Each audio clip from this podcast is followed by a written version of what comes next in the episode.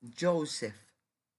A lo largo de los años hubo incontables ocasiones en las que juré haber visto a Lenka. En el metro veía a alguien que podría haber sido ella. De vacaciones con Amalia y los niños, pensaba ver a Lenka alejándose de la alberca. En otras ocasiones, mientras viajaba en el autobús, Juraba que había visto la parte de atrás de una cabeza que tenía la misma forma que la de ella, con cabello del mismo color. Sostenía la respiración hasta que la mujer volteaba y me daba cuenta de que no era ella. Esto es lo que Amalia llamaba un día de fantasmas, cuando veías a aquellos a quienes estabas buscando en la sombra de alguien más. En alguna ocasión Isaac lo llamó una proyección de la propia añoranza, pero yo prefería la sencillez del término de Amalia. Lo había acuñado al inicio de nuestro matrimonio. Todo lo que tenía que hacer cuando yo llegaba cansado después de mi día de trabajo era decir que había tenido uno de esos días, y no hacía falta decir nada más. Cuando a ella le sucedía, yo simplemente asentía con la cabeza mis ojos estaban llenos de una comprensión sincera. Trataba de sonreírle y apretaba su mano. Después de que murió, en ocasiones me pregunté cómo habían sido sus propios días de fantasmas en comparación con los míos. Yo estaba en busca de una esposa, de un amante a la que había dejado atrás. Ella estaba en busca de su madre, un padre y una hermana que se suponía que tendrían que haberla acompañado en su travesía. Mi fantasma era un amor perdido, el suyo una familia perdida. Pero pérdidas son pérdidas, ¿no es así? Frías y blancas, azules y oscuras. Si cortas una vena, sangra. Yo estoy enamorado de una sombra. La busco en la oscuridad del pasillo la trato de encontrar con los ojos de mujeres ancianas que cruzan la calle. Mi segunda esposa, con la que solía abrazarme de cucharita cada mañana mientras estábamos en cama, no era un vehículo para mi dormir. Era Lenka, quien me visitaba en sueños. Aún me acosa como leona, un gato con ojos penetrantes. Han pasado más de sesenta años y su sombra sigue caminando junto a mí, su sombra que se estira larga y negra, que espera que yo la alcance, que espera que extienda mi mano. En mi vejez he llegado a creer que el amor no es un sustantivo, sino un verbo, una acción, como el agua fluye dentro de una corriente propia. Si uno intentara atraparlo en una presa, el amor verdadero es tan vasto que no se le podría contener, aun a pesar de la separación, aun a pesar de la muerte. Se mueve y se transforma. Vive dentro de la memoria, en lo evocador de un roce, en la brevedad de un aroma, en los matices de un suspiro. Busca dejar un rastro como un fósil en la arena, como una hoja que queda atrapada en asfalto caliente. Jamás dejé de amar a Lenka, incluso cuando mis cartas regresaban y los periódicos revelaban las muertes de millones de judíos, a los que habían incinerado en una inacabable nube de humo negro. Le dije a mi hija la primera vez que experimentó el amor que no tratara de aprisionarlo. Piensa estás en un cálido estanque de verano, le dije, con círculos concéntricos a tu alrededor. Rayos dorados de sol inundan tu cabello, acarician tu cara. Inhálalo, respíralo, jamás te dejará. Si colocas un rayo de sol entre las palmas de tus manos, se convierte en sombra. Si atrapas luciérnagas en un frasco, mueren. Pero si amas como si tuvieras alas, siempre sentirás la emoción de estar suspendido en pleno vuelo. En la universidad se enamoró de un muchacho que le propuso matrimonio la noche anterior a su graduación. Era alto y moreno como yo. Era callado y amaba los libros. Benjamín me caía bien. Veía cómo se sentaba a la mesa con Amalia y conmigo, observándonos con una mirada reverente, con un rastro de confusión en lo que veía. Fue esa confusión la que me hizo pensar que era el hombre correcto para Rebeca. Observó el silencio entre Amalia y yo, la compasión cuidadosa y casi cauta, y pude leerle la mente, que éste jamás se halló.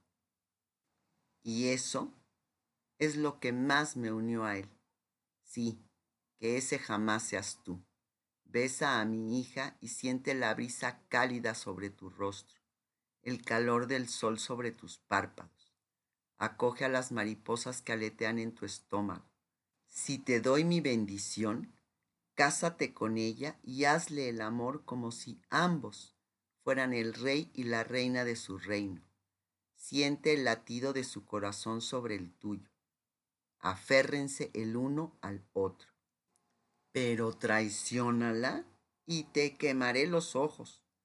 Ámala puramente y no la dejes ir. Quizá los dos se verán recompensados con los cantos de ángeles en sus oídos. Cuando terminó de comer el postre y estiró la mano para colocarla sobre la de ella, vi la confirmación que necesitaba. Miré cómo se cerraron sus párpados, como si estuviera adentrándose en ella, de manera tan fluida como la miel tan poderosa como una corriente de olas. Y yo también cerré los ojos. Mi nieto nació cinco años después. Estuve en la sala de espera con Benjamín y Amalia. El médico que se hizo cargo del parto era un pupilo mío. Supe que era él al momento de verle las manos. Eran grandes y fuertes. Había asistido al parto de más de 300 criaturas y yo confiaba en él de manera implícita. Sus cesáreas eran intachables y sus suturas eran perfectas y sanaban sin dejar rastro de cicatriz. Rebeca jamás había estado tan bella como cuando estuvo embarazada. Su largo cabello se hizo grueso y lustroso, su pálida piel relucía. Amalia le hizo varios vestidos de maternidad. Al regresar del trabajo, Benjamín le compraba malteadas y ramos de lirios de los valles de camino a casa. Se había vuelto delgado y fuerte después de sus estudios de leyes, y juntos parecían uno de los cuadros medievales que recordaba de las iglesias de Praga. Mi hija, una Madonna con el vientre abultado, y Benjamín, uno de los reyes magos que le llevaba regalos. Cuando Rebeca empezó el trabajo de parto, Amalia y yo caminamos de nuestro departamento al hospital Lenox Hill. Me sabía el camino de memoria. Lo había recorrido por 20 años, 17 minutos si no teníamos que detenernos en los semáforos, 21 si teníamos que esperar a cruzar la calle en más de tres. Amalia tenía 52 años y yo 56. Ya habíamos encanecido. Yo tenía algo de panza, pero Amalia seguía tan delgada como siempre. Solo la piel de sus brazos revelaba su edad. Podía ver en sus ojos lo nerviosa que estaba de camino al hospital. Estará perfectamente bien, le dije y apreté su mano y coloqué mi brazo alrededor de sus hombros. Los huesos de su espalda temblaban mientras la sostenía. En la central de enfermeras, todos me dieron la bienvenida como si fuera parte de la realeza. Felicidades, doctor Con, entonaron todos, incluso antes de que terminara el parto. Va de maravilla ya tiene cuatro centímetros de dilatación. Benjamín estaba sentado en uno de los sillones de vinil, su rostro blanco por la falta de sueño.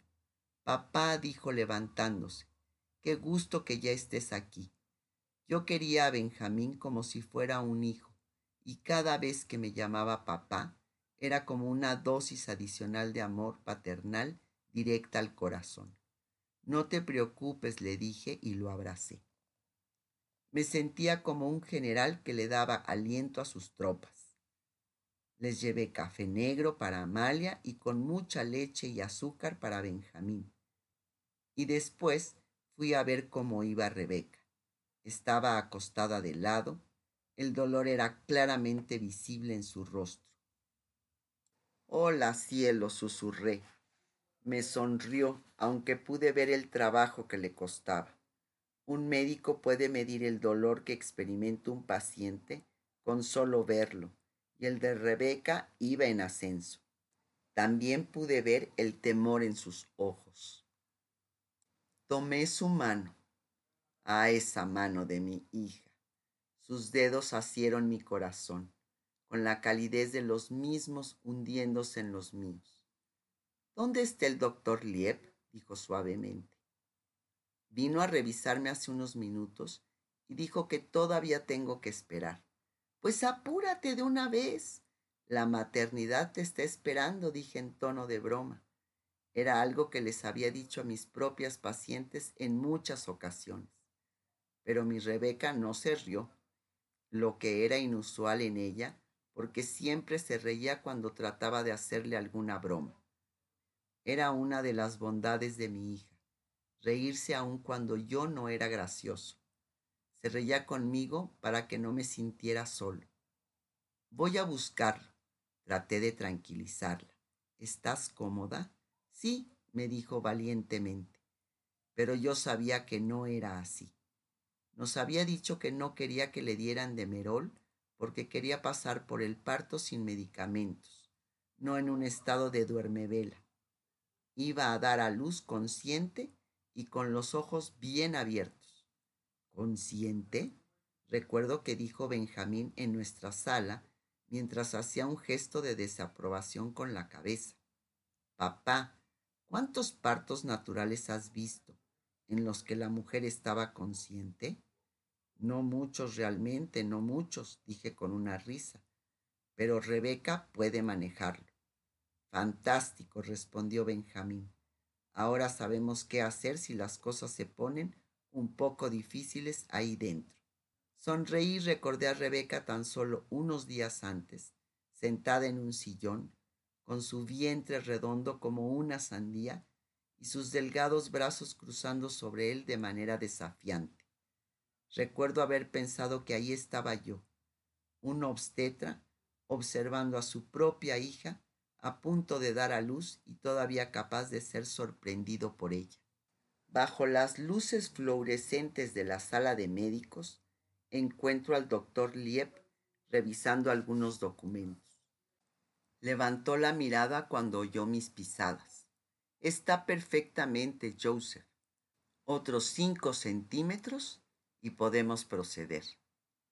Sabía que yo había revisado miles de documentos mientras mis pacientes esperaban en sus camas a que la naturaleza hiciera su trabajo. Pero estaría mintiendo si dijera que no esperaba que el doctor Lieb estuviera en la habitación con Rebeca durante la mayor parte de su trabajo de parto. Lo acompañé de vuelta a su habitación, pero me marché cuando se acercó para revisarla. Mi hija quería que se respetara su privacidad y yo quería cumplir con mi promesa. Si tenía cinco centímetros de dilatación, calculaba que estaría en pleno trabajo de parto en tres o cuatro horas más. Regresé a la sala de espera. Todavía vamos a estar aquí un buen tiempo, les dije. Benjamín, ¿por qué no van tú y Amalia a comer algo abajo mientras me quedo aquí por cualquier cosa? estuvieron de acuerdo y yo me acomodé en una de las sillas del hospital.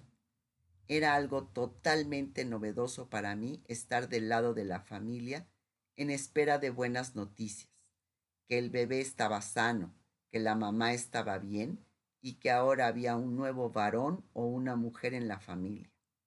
Debo admitir que no me gustaba esa pérdida de control Quería estar en la habitación con Rebeca, con su expediente en mis manos y mis guantes puestos en caso de cualquier urgencia. Pero incluso yo sabía que esa no era buena idea. Creo que en mi corazón pensé que todo iba a salir perfectamente. De modo que cuando una de mis enfermeras favoritas hizo su aparición para decirme que el hombro del bebé se había atorado en el canal del parto, ella y otra enfermera más tuvieron que detenerme para que no regresara a la habitación a toda prisa. La distosia de hombro es la peor pesadilla de cualquier obstetra. No hay nada peor que ver la cabeza del bebé y mirar cómo empieza a ponerse azul. Casi siempre era imposible realizar una cesárea porque normalmente el bebé estaba atrapado demasiado abajo. Mientras luchaba por liberarme, la enfermera puso sus manos sobre mis hombros. Philip cree que es mejor que usted se quede aquí, Doc. Sabía que yo hubiera dado las mismas instrucciones si nos hubiéramos encontrado el uno en los zapatos del otro. Nadie quiere que haya emociones familiares en la sala de operaciones, pero la idea de Rebeca sufriendo y aterrada en la sala de parto, la idea de que mi nieto posiblemente no sobreviviría o que su brazo no funcionaría el resto de su vida, una complicación más que posiblemente en el caso de distosia del parto me aterraba. La enfermera me tomó del brazo. Venga, doctor Con, vamos a caminar. Necesito que haya alguien aquí para tranquilizar a Amalia y a Benjamín cuando regresen, le dije. Pídele a una de las enfermeras que les diga que hubo una complicación, pero que todo va a estar bien. Por supuesto, me respondió, está hecho. Me llevó por el corredor. Había caminado sobre este piso miles de veces, pero en esta ocasión el temor casi no me permitía moverme. Mi nieto nació color azul. A menudo he regresado a esa imagen de él, un bebecito de cuatro kilos sin fuerza y con la piel moteada como la de una ciruela. Rebeca me contó que su primer llanto sonó como si se hubiera ahogado, un grito gorgojeante proveniente del fondo de un océano. Luchó para salir del vientre, dijo el médico. Esta criatura es un guerrero miniatura. La posición de Mac Roberts no tuvo ningún resultado, pero la presión suprapúbica funcionó de maravilla. Me estaba sonriendo, pero podía leer la expresión de su rostro a la perfección. Había estado aterrado. El agotamiento y el temor todavía se vislumbraban en sus ojos. Y si no hubiera estado tan exhausto en ese momento, lo hubiera abrazado y le hubiera dicho lo agradecido que estaba de haber ayudado a mi nieto a nacer sano. Le vamos a poner Jason, papá, me dijo Rebeca, en honor al abuelo de Benjamín, Joshua. Un muy buen nombre, les dije. Sostuve a Jason en mis brazos y sollocé, el hijo de mi hija, mi nieto, con mi sangre corriendo dentro de la suya otra vida en este mundo para amar, para cantar, para hacer tantas cosas buenas. Mi corazón se alegró al pensar en su travesía en la vida y en todos los hitos a los que llegaría, sus primeras palabras, sus primeros pasos, su primer amor. Leí sus rasgos como si fuera un mapa. Miré su frente amplia y la curva de sus labios y contemplé a mi hija el poderoso entrecejo arriba de los párpados curvos eran los de mi yerno y el pequeño mentón era de Amalia. No me vi a mí mismo sino hasta que abrió los ojos por la noche. En la acuosa mirada índigo de los recién nacidos, me vi reflejado en sus ojos, tan oscuros como mis recuerdos, tan profundos como el mar. Amé a ese muchacho desde el momento en que nació. No he contado la historia de mi hijo Jacob, mi niñito con sus extremidades regordetas, sus pensamientos profundos y su carácter silencioso. Después de su circuncisión, Isaac le tocó las melodías de Brahms y de Borac. Y años después, cuando lo llevé al médico, me pregunté si había sido en ese octavo día que toda nuestra tristeza se había colado en su pequeña alma. Por supuesto, no era lógico que nuestro hijo creciera triste y callado, con padres como nosotros. De alguna manera, Rebeca tenía el don de un fuego interno, como el de mi hermana, su espíritu teñido de rojo pero los ojos de Jacob habían sido tristes desde el momento en que lo sostuvimos en nuestros brazos. Amalia habló de ello antes que yo. Es diferente, me dijo cuando tenía menos de dos semanas de nacido. Puedo escucharlo. Le dije que lo estaba imaginando. No tiene absolutamente nada, repliqué. Está sano y fuerte. No llora por hambre o por sueño, agregó ella. Llora por llorar. Los bebés lloran, les respondí, porque todavía no pueden hablar. Lo siento en los huesos, dijo. Es un llanto de tristeza. Mi hijo necesitaba que se le tuviera en brazos. En los meses posteriores a su nacimiento, nos turnábamos para acurrucarlo durante las noches.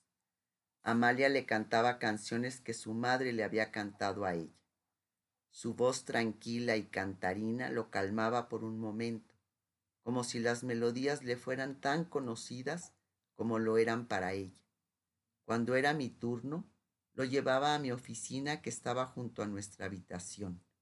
Nos sentábamos frente a mi escritorio, con su pequeño rostro oculto contra mi pecho, y le leía. Probablemente debía haberle leído algún libro infantil, como Babar o El conejito Benjamín, en lugar de las novelas que yo prefería, pero siempre dejaba de llorar cuando estábamos juntos. En el jardín de niños dijeron que era inusualmente inteligente y que podía trabajar con rompecabezas todo el día.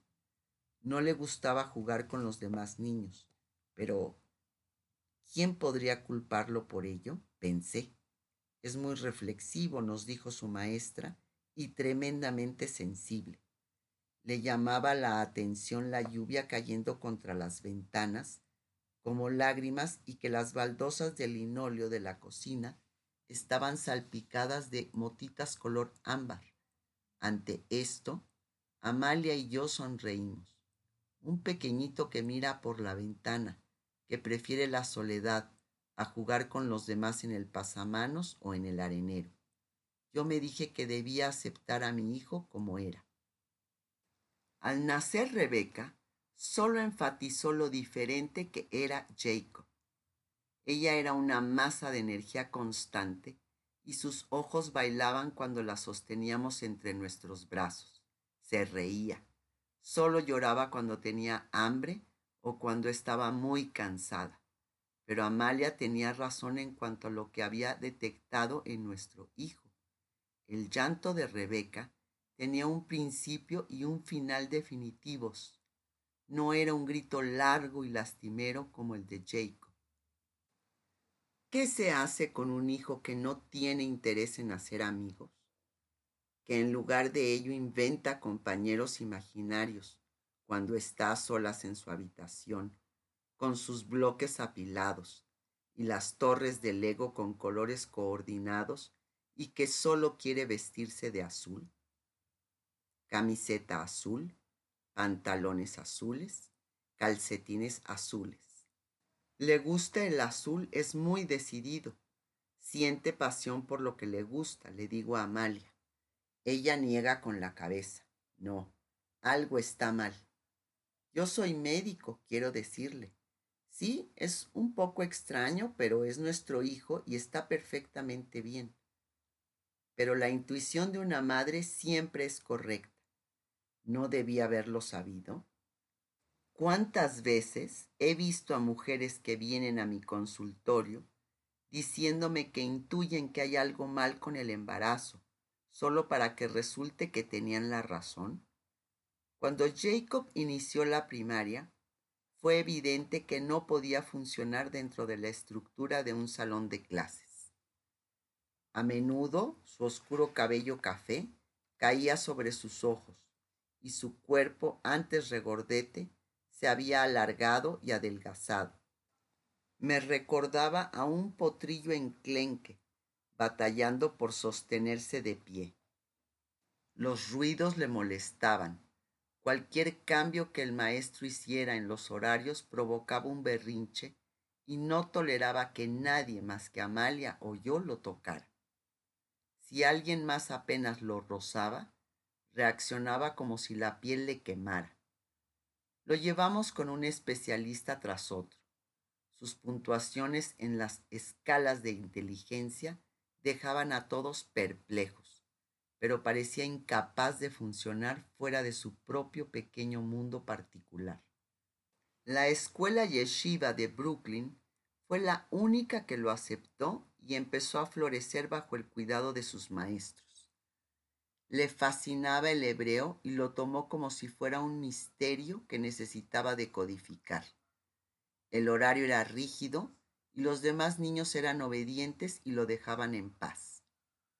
Adoptó el uniforme y aunque era blanco y negro en lugar de azul, le agradaba la coherencia de tener que usarlo a diario y la tela no lo irritaba como lo hacían tantas otras cosas. Le gustaba el pequeño edificio de ladrillos y las bancas del patio de juegos, además del hecho de que nadie lo molestaba si jugaba a solas o simplemente observaba desde algún sitio. Cuando se mecía hacia adelante o atrás, o cuando agitaba los brazos, los maestros le decían a los otros alumnos que era el método particular de Jacob para orar. Mi vida adulta tiene la maldición de una dualidad constante. Es como si alguien hubiera tomado un cuchillo de carnicero para dividir mi existencia, de modo que no puedo disfrutar de una cosa sin ver la tristeza del anverso. Me casé con Amalia, pero no pude dejar de pensar cómo hubiera sido mi vida con Lenka. Vi a mi bella hija crecer hasta convertirse en la mujer que es, al tiempo que observé a mi hijo esforzarse por obtener un viso de existencia con todas sus limitaciones. Durante esos años, cuando Jacob y Rebeca eran adolescentes, nuestra hija se vestía con su falda de pana y su suéter de cuello de tortuga, y quedaba con sus amigos para ir a comer una hamburguesa y una malteada mientras Jacob se quedaba con Amalia y conmigo frente al televisor. Yo recogía los platos con las verduras y carnes sobrecocidas de Amalia, tirando los sobrantes silenciosamente en el bote de basura, al tiempo que escuchaba a mi hijo responder correctamente todas las preguntas de algún concurso antes de que los participantes siquiera tuvieran la oportunidad de tratar de contestarlas. Y observaba las cabezas de Amalia y de Jacob mirando fijamente a la pantalla. Quería que mi esposa volteara a verme, pero seguía con la vista fija hacia el frente. Sé que debe haber oído a Jacob responder todas las preguntas, pero no sonreía con orgullo, ni tampoco lloraba. Se limitaba a comer alimentos insípidos y a mirar el programa de televisión que para ella carecía de todo significado sin emitir palabra. Ahora Rebeca es esposa y madre, casada con un abogado y ya con un hijo. Mi hijo ahora, de 50 años, sigue viviendo en casa.